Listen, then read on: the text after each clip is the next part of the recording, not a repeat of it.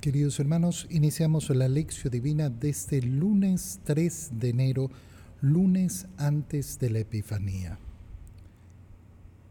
Por la señal de la Santa Cruz de nuestros enemigos, líbranos, Señor Dios nuestro, en nombre del Padre y del Hijo y del Espíritu Santo. Amén. Señor mío y Dios mío, creo firmemente que estás aquí, que me ves, que me oyes, te adoro con profunda reverencia, te pido perdón de mis pecados y gracia para hacer con fruto este tiempo de lección divina.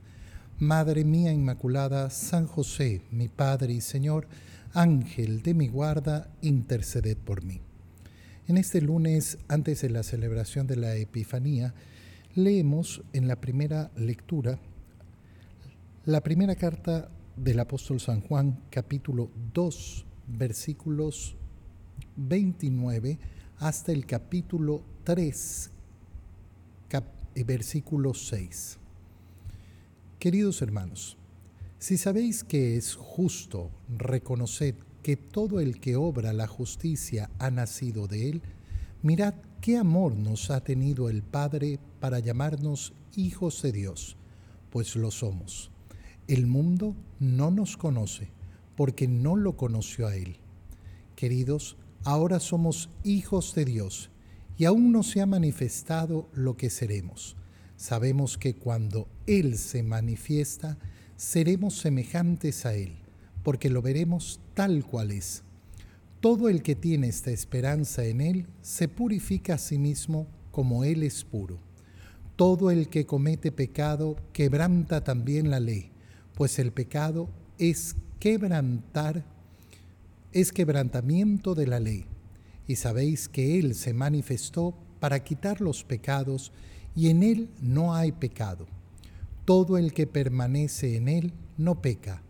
Todo el que peca no lo ha visto ni conocido.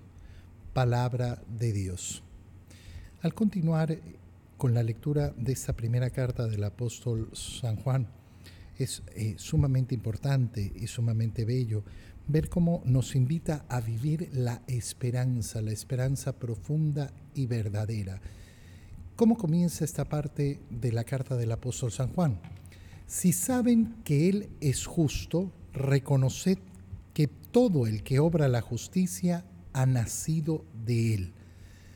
Dios es justo y la justicia se vive en Él. Cuando nosotros decimos que Dios es justo, decimos que tenemos plena y absoluta confianza en la obra redentora del Señor, esa obra redentora que nos lleva efectivamente a la salvación. No vamos a recibir un trato injusto, vamos a recibir un trato justo. La justicia eh, es obrada porque nace de Él, en semejanza a Él, siempre cercano a Él.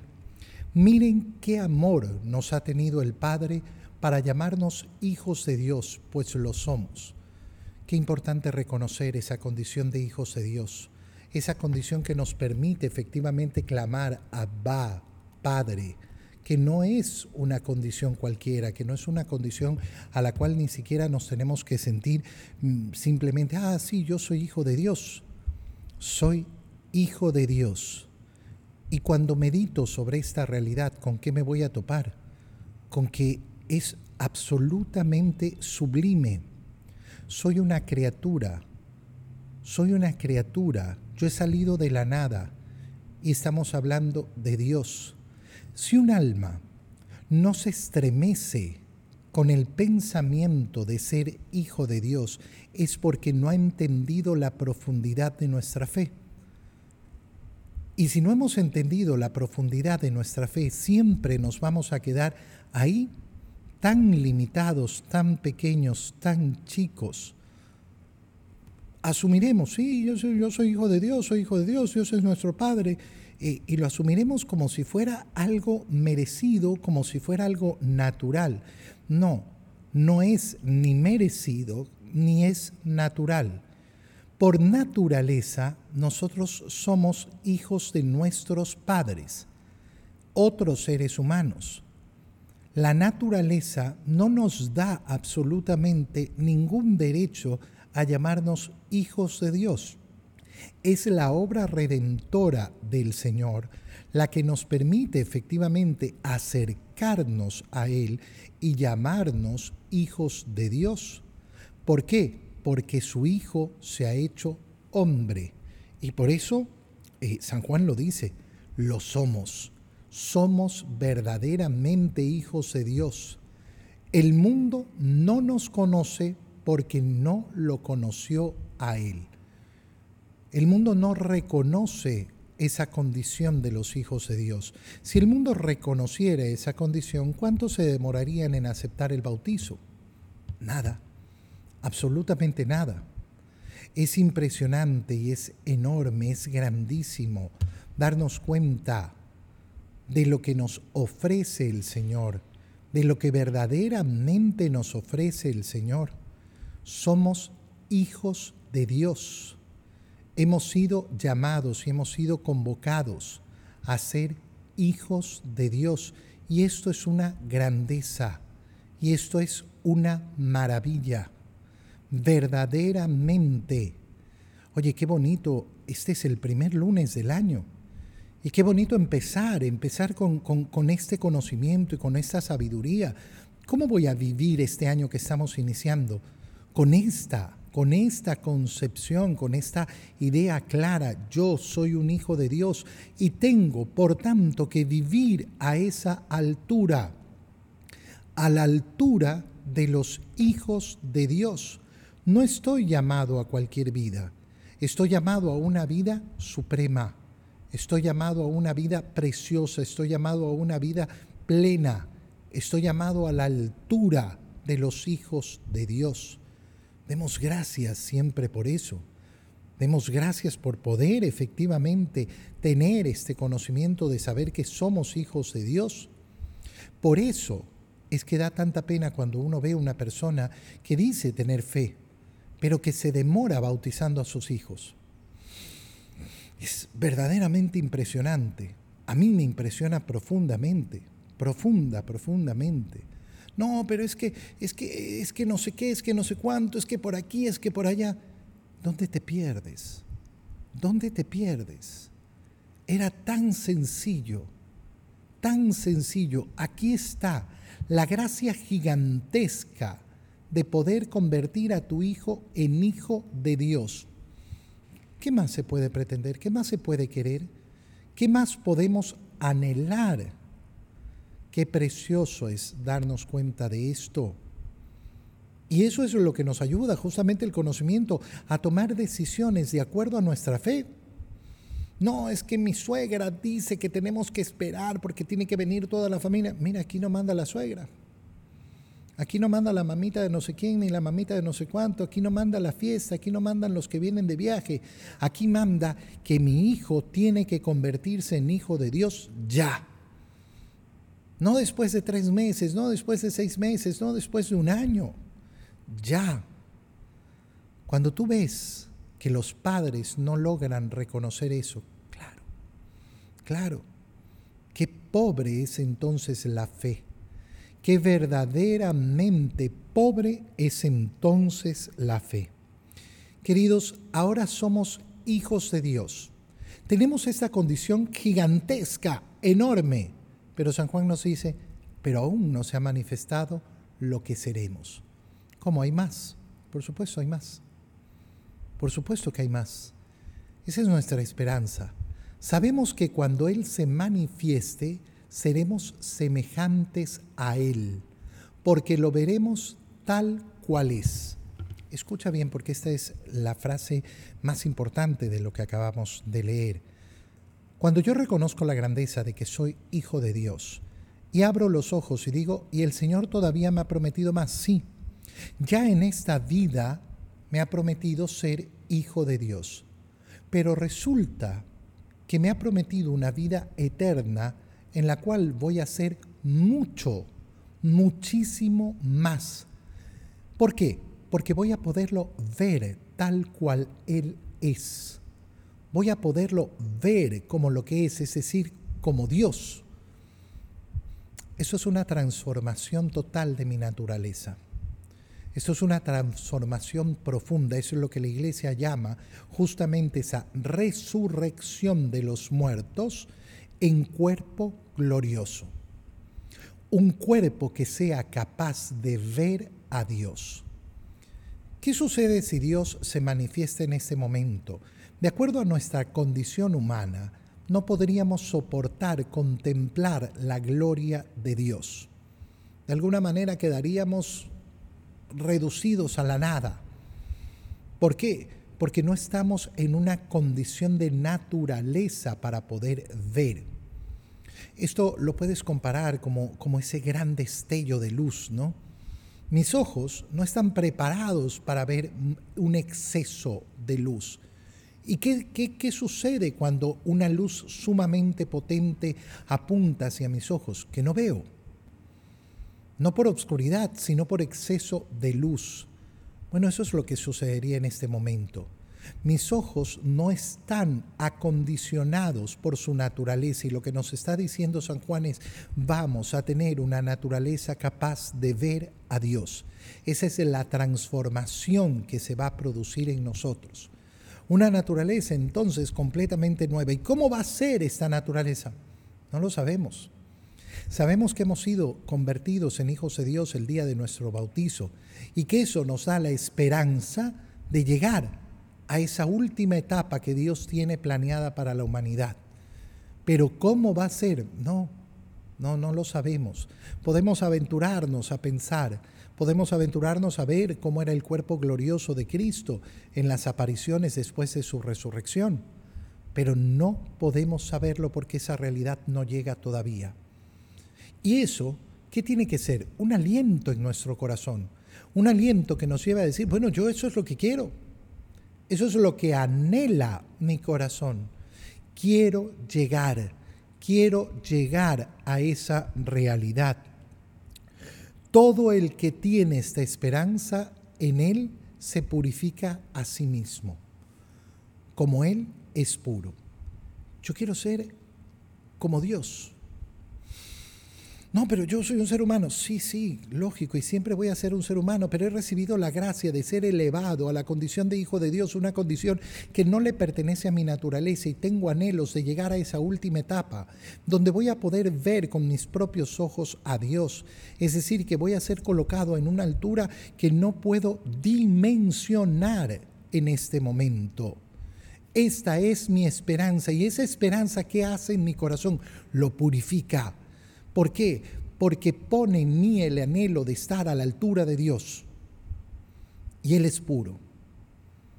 Por eso yo cuando hablo con una persona que tiene problemas de pureza, le digo, mira, lo que te falta es enamorarte de la pureza. Porque de la pureza tenemos que enamorarnos. No se trata simplemente de combatir contra las tentaciones de la pureza. Ay, sí, la lucha, la lucha, claro que tenemos que luchar y con mucho sacrificio. Pero sobre todo esa lucha se va a realizar en la medida que yo amo la pureza. Y amo la pureza porque amo a Dios.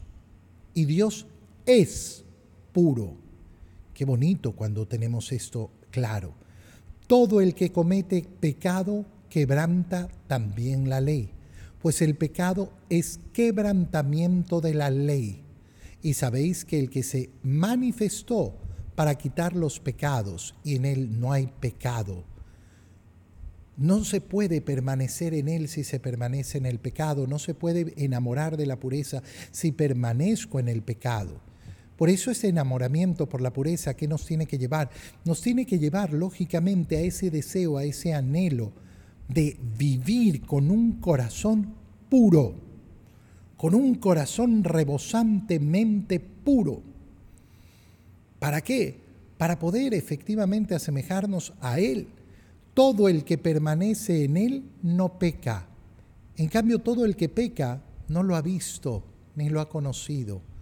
Quien ha conocido a Dios, quien ha conocido a Dios, ese ese es el que alcanza efectivamente la grandeza, el que alcanza verdaderamente el anhelo que Dios tiene para nosotros. En el Evangelio leemos el Evangelio de San Juan, capítulo 1, versículos 29 al 34. Al día siguiente, al ver Juan a Jesús que venía hacia él, exclamó, Este es el Cordero de Dios que quita el pecado del mundo. Este es aquel de quien yo dije, tras de mí viene un hombre que está por delante de mí, porque existía antes que yo. Yo no lo conocía, pero he salido a bautizar con agua para que sea manifestado a Israel. Y Juan dio testimonio diciendo, he contemplado al Espíritu que bajaba del cielo como una paloma y se posó sobre él. Yo no lo conocía, pero el que me envió a bautizar con agua me dijo, aquel sobre quien veas bajar el Espíritu y posarse sobre él, ese es el que bautiza con Espíritu Santo. Y yo lo he visto y he dado testimonio de que este es el Hijo de Dios. Palabra del Señor. Mira qué importante es continuar efectivamente eh, después de haber leído la carta del apóstol San Juan, la primera carta del apóstol San Juan, continuar con este evangelio que nos muestra el testimonio de Juan el Bautista. ¿Cómo ha iniciado el evangelio que acabamos de leer? Al día siguiente. ¿Al día siguiente de qué? San Juan nos ha contado en su Evangelio cómo el Señor ha sido bautizado. Estamos, eh, estamos en el capítulo 1, es decir, Hemos leído el prólogo, ese prólogo que decíamos, hemos leído varias veces en este tiempo de Navidad y qué precioso es leer el prólogo de San Juan. Y después el prólogo pasa a contar cómo efectivamente este Juan, que era el, eh, el precursor, recibe a Jesús y bautiza a Jesús. Y al día siguiente de haberlo bautizado, eh, Juan ve a Jesús que venía hacia él. No es el día del bautizo, sino el día posterior al bautizo. Y entonces exclama esta expresión que es preciosa, profundísima, tan grande que es la expresión que utilizamos antes de comulgar en la Santa Misa todos los días. Este es el Cordero de Dios, que quita el pecado del mundo. Esta expresión es una expresión sumamente importante. ¿Por qué? ¿Y por qué es importante leerla en este tiempo de Navidad? Hemos celebrado con tanta alegría esta Navidad y varias veces eh, te lo he dicho. Si uno no reconoce en ese niño aquel que ha venido al mundo para dar la vida por mí, entonces tendrá una Navidad vacía, vacía, llena de fantasías nada más, como la que vive gran parte del mundo una Navidad de vacío, de eh, lindura. Ay, qué lindo, qué lindo, qué lindo, qué bello el tiempo de Navidad, el tiempo más feliz, el tiempo más hermoso. Ah, pero vacío. Vacío ¿por qué? Porque no hay conocimiento de lo que se está celebrando y porque no hay transformación profunda del corazón. Porque no se acepta que ese niño es el Cordero de Dios. Ese, ese niño que nos ha nacido en Belén, ese tiene que ser reconocido por mí como el Cordero de Dios. ¿Qué significa el Cordero de Dios? Entonces tenemos que entender en la antigua alianza cómo, cómo se glorifica a Dios, cómo se adora a Dios, cómo se rinde alabanza a Dios desde, eh, desde los primeros momentos con el sacrificio de animales. Ese sacrificio de animales ha aparecido en primera vez, eh, la primera vez en el revestimiento del hombre y la mujer después del pecado original, donde se nos dice que Dios cubrió con pieles de animales. Claro, no se nos especifica, pero lógicamente para cubrir con la piel del animal, el animal tiene que haber muerto en primer lugar. Ese es el primer sacrificio de animales que se realiza en beneficio del hombre en beneficio de esa redención que va a buscar. Y después, a lo largo de eh, toda la antigua alianza, se nos va manifestando ese entregarle a Dios ofrendas y holocaustos. ¿Qué son los holocaustos? Sacrificios de animales. Y Dios mismo nos va a hacer conocer, no me son agradables estos holocaustos, pero Él mismo los manda hacer. él mismo pide esas ofrendas y llega a pedir ofrendas del propio hijo de Abraham. Entrégame a tu hijo. ¿Y cómo me vas a entregar a tu hijo? Sacrificándolo, matándolo para mí, ofreciéndolo en sacrificio. Esto que puede parecer monstruoso. Ten mucho cuidado con el pensamiento del mundo actual porque el mundo actual no logra entender el sacrificio. No lo logra entender, es algo a lo cual rehuye. Y claro, cuando nosotros tenemos una mentalidad que rehuye al sacrificio, estamos alejándonos completamente de Cristo, porque Cristo es el Cordero. Y ahora sí, ¿qué significa entonces ser ese Cordero de Dios? Aquel que es entregado para el sacrificio, aquel que es ofrecido para sacrificarse. ¿Qué significa? Para morir, para morir. Este es el Cordero de Dios, el que Dios ha ofrecido. Esta frase tiene una importancia tremenda cuando la unimos justamente con ese sacrificio que Dios le pide a Abraham. Abraham, que es el principio de ese pueblo hebreo que ha sido escogido justamente para que venga el redentor de todas las naciones, el salvador de todos los hombres.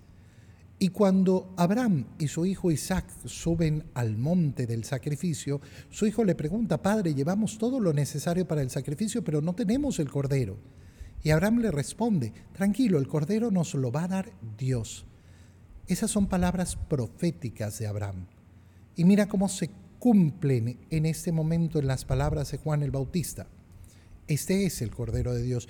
Este es el que ofrece Dios para el verdadero y único sacrificio. Por eso a partir de la crucifixión del Señor no van a ser necesarios ningún otro sacrificio. Una persona que en este momento pretendiera ponerse a hacer sacrificios eh, eh, sería absurdo, no habría entendido nada. Eso es lo que sucede cuando tú oyes, por ejemplo, a las personas que quieren eh, volver al judaísmo. No, es que Jesús era judío, entonces yo soy un, yo me voy a hacer un judío cristiano hermano mío, entonces eh, tendrás que vivir la antigua alianza. Pues, ¿no? Y vivir la antigua alianza significará ponerte a sacrificar animales. Eso que ni siquiera los judíos hacen hoy en día. Lo cual no tiene ni pies ni cabeza. Yo no necesito sacrificar un animal para estar en armonía con el Señor. ¿Por qué? Porque yo participo del único y verdadero sacrificio del Cordero de Dios. Quien no reconoce a Cristo como el Cordero de Dios, no reconoce a Cristo. A veces nos pasa, ¿eh? Eh, escuchar ciertas frases que son sumamente peligrosas y que tenemos que tener mucho, mucho cuidado. ¿Por qué? Porque nos dicen, eh, la, misa es una fiesta, la misa es una fiesta, hay que vivirla así con alegría y con alegría y, mucho algarabía. Y... Sí, claro que es una fiesta, por supuesto que es una fiesta, pero no te olvides de la dimensión sacrificial de la misa. La misa es sacrificio. Nosotros en la misa estamos participando de ese único sacrificio de Cristo. Yo por eso tengo que tener cuidado en la Santa Misa de vivir todos, todos, todos los aspectos de la Santa Misa. Es una fiesta, sí, por supuesto. Por eso no nos ves en la Santa Misa eh, llorando a mares, ¿no? Pero lógicamente tenemos esos momentos de reflexión, de reposo, donde nos conectamos con ese sacrificio de Cristo y sabemos, sabemos que la alegría profunda surge de ahí, de conocer ese sacrificio de Cristo en la cruz. Que eso es en lo que estamos participando porque es el sacrificio redentor. Este es el Cordero de Dios que quita el pecado del mundo. Este es aquel de quien yo dije, tras de mí viene un hombre que está por delante de mí porque existía antes que yo.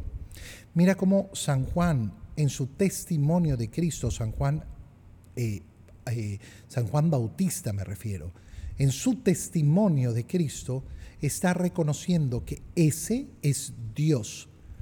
No solo es el enviado de Dios, sino que es Dios mismo. ¿Por qué? Porque existía antes que yo. Yo no lo conocía, dice San Juan. Estas palabras son tan bellas porque porque nosotros sabemos, hemos celebrado en el tiempo de Adviento, hemos recordado cómo fue anunciado el nacimiento de Juan. Juan es primo de Jesús. María ha ido a visitar a Isabel cuando estaba embarazada y se ha quedado ahí. Ha estado en el nacimiento de Juan. El niño el niño que crecía en el vientre de Isabel ha sentido efectivamente eh, eh, la presencia del Verbo encarnado en el vientre de María. Nosotros podemos suponer, no nos lo cuenta la escritura, pero podemos suponerlo con toda tranquilidad, de que Jesús y Juan el Bautista se vieron muchas, muchas veces a lo largo de su vida muchas, muchas veces a lo largo de su vida. Y sin embargo, Juan dice, yo no lo conocía. ¿Y por qué no lo conocía? Porque durante todas esas veces que lo ha visto, ha visto a Jesús, a su primo, a su familiar, con el cual se habrá llevado muy bien, con el cual habrán compartido tantas cosas bellas.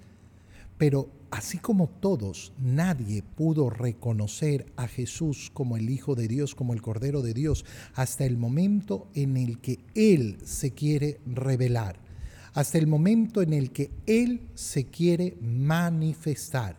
Y este momento empieza ahora, en ese bautizo. Yo no lo conocía, pero he salido a bautizar con agua para que sea manifestado a Israel todo el motivo por el cual yo he realizado mi misión, dice Juan el Bautista, es uno y uno solo, que sea conocido Él. Todo el sentido, todo el sentido de la existencia de Juan el Bautista y todo su ministerio es para anunciar al Redentor, para anunciar al Redentor. No hay, no hay otro motivo distinto a este. Y Juan entonces da testimonio. He contemplado al Espíritu que bajaba del cielo como una paloma y se posó sobre él. ¿Cuándo ha conocido Juan el Bautista que Jesús, aquel al que seguramente conocía muy bien como su pariente, es el esperado, el, el anunciado, es aquel por el cual ha salido a bautizar en el Jordán, es aquel por el cual está predicando la conversión de los pecados, cuando con sus ojos ha podido contemplar al Espíritu Santo posarse sobre él. Yo no lo conocía, no sabía que era él, pero el que me envió a bautizar me dijo, aquel sobre el que veas bajar el Espíritu y posarse sobre él, ese es el que va a bautizar con Espíritu Santo. Volvamos a la primera lectura que hemos hecho de la primera carta de San Juan. Verdaderamente somos hijos de Dios a través de ese sacramento bellísimo del bautizo. San Juan nos está repitiendo esto. Este es el que viene a bautizar con el Espíritu. San Juan bautizaba con agua, un bautizo de conversión. El Señor, después de su resurrección, antes de ascender a los cielos, va a mandar ahora sí a sus discípulos, vayan y bauticen. En nombre del Padre y del Hijo y del Espíritu Santo esa es la grandeza del sacramento que hemos recibido. Yo no me puedo cansar, no me puedo cansar nunca de hablar del sacramento del bautizo. Para entender la grandeza, la profundidad que tiene, es verdaderamente hermoso darnos cuenta de cuán grande es ese sacramento. Sacramento en el que nos revestimos de una nueva naturaleza, la naturaleza de los hijos de Dios. Y yo lo he visto, y he dado testimonio de que este es el Hijo de Dios, nos dice San Juan. Yo lo he visto y doy testimonio. Verdaderamente este es el Hijo de Dios. Y tú y yo tenemos que hacer lo mismo, dar testimonio. Este es verdaderamente el Hijo de Dios. Yo tengo la obligación de dar testimonio de Cristo a todos. Yo tengo la obligación, efectivamente, de dar testimonio de Cristo a todos. Que nada nos detenga en ese empeño. Te doy gracias, Dios mío, por los buenos propósitos, afectos e inspiraciones que me has comunicado en este tiempo de lección divina. te pido ayuda para ponerlos por obra. Madre mía Inmaculada, San José, mi Padre y Señor, Ángel de mi guarda, interceded por mí. María, Madre de la Iglesia, ruega por nosotros. Queridos hermanos, un feliz día para todos.